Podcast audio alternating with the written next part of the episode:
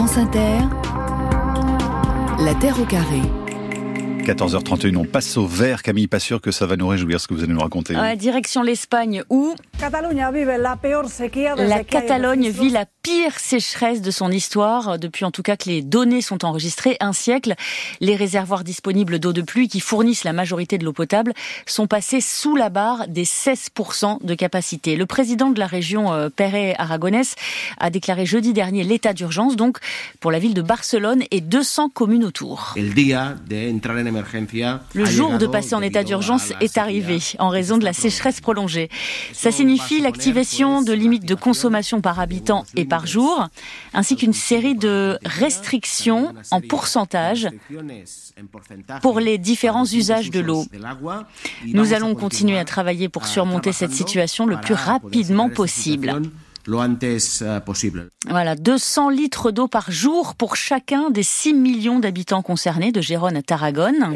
C'est difficile, mais on va bien s'y habituer. Dit cette dame sur France 2. Après, euh, bon, là, ça reste encore faisable parce que contrairement à nous, Français, qui consommons 150 litres d'eau par jour, les Catalans sont plutôt à 100 litres en général. Donc là, ils ont 200. L'industrie est priée de réduire de 25% l'utilisation de l'eau, les éleveurs de 50% et les agriculteurs de 80%. Autant vous dire qu'ils sont sorti les tracteurs pour protester, mais la réalité est bien là, décrite par l'une d'entre eux d'ailleurs. Ici, les marais sont secs, on n'a jamais vu ça. La capacité doit être à 4%, ça nous fait beaucoup de peine. Alors, que se passe-t-il exactement et comment en est-on arrivé là? Reprenons les bases. Le climat méditerranéen, chaud et sec l'été grâce à l'anticyclone des Açores et pluvieux l'hiver en raison de perturbations venant de l'Atlantique Nord.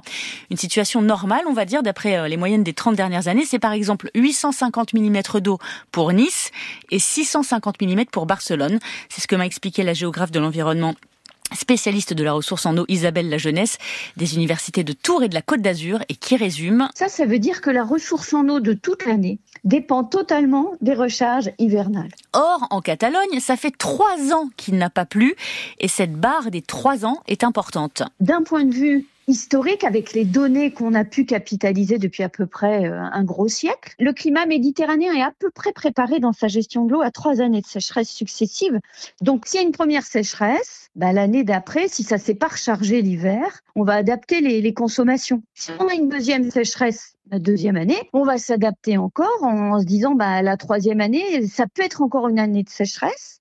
Si on rentre dans une quatrième année de sécheresse, euh, là c'est la cata si on n'a pas pu anticiper, si vous voulez. Phase 3 donc pour Barcelone où habite Octavie Quintana, directeur du programme Prima Med qui travaille sur ces problématiques. Depuis trois années, le déficit d'eau c'est de 500 litres par mètre carré. Pour donner une idée, ça voudrait dire que toute la Catalogne devrait être couverte d'un demi-mètre juste pour pallier le déficit. Un demi-mètre d'eau qui couvre toute la Catalogne. Donc vous comprenez que c'est terrible. Et au-delà du changement climatique, hein, qui est un facteur évident, d'autant que la Méditerranée est un hotspot, hein, elle est plus touchée que d'autres régions dans le monde par le euh, changement climatique, d'autres éléments ont joué en faveur de cette sécheresse continue, en particulier l'agriculture et le tourisme. 80% de l'eau douce chez nous va à l'agriculture. 80%. Donc, ça veut dire que si l'agriculture augmente le besoin pour arroser, parce que les plantes ont besoin de plus d'eau, ça empire la sécheresse. L'autre facteur énorme, c'est le tourisme. L'Espagne a reçu 85 millions de touristes en 2023. Enfin, c'est le record. Et un touriste utilise euh, en moyenne trois fois la quantité d'eau d'un résident normal. Vous avez le tableau et le gouvernement est accusé d'avoir mal anticipé. Alors là, il mise tout sur des usines de dessalement pour l'instant, en espérant vraiment que la pluie arrive.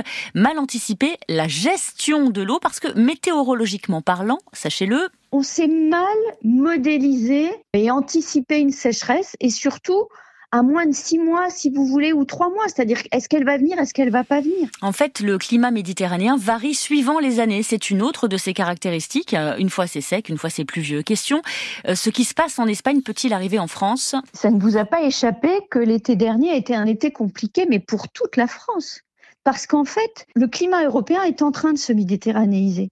Ce qui s'est passé l'année dernière va se reproduire inévitablement. On va manquer d'eau l'été par rapport à ce qu'on a connu historiquement. Donc il faut anticiper, mais, mais la France, là, travaille vraiment à, à réagir en espérant qu'elle le fasse bien, parce que écoutez la morale à toute cette histoire pour conclure. Le plus on subit de catastrophes, le plus on déconstruit nos certitudes pour s'adapter. C'était Camille Passover à réécouter bien sûr sur la page de l'émission.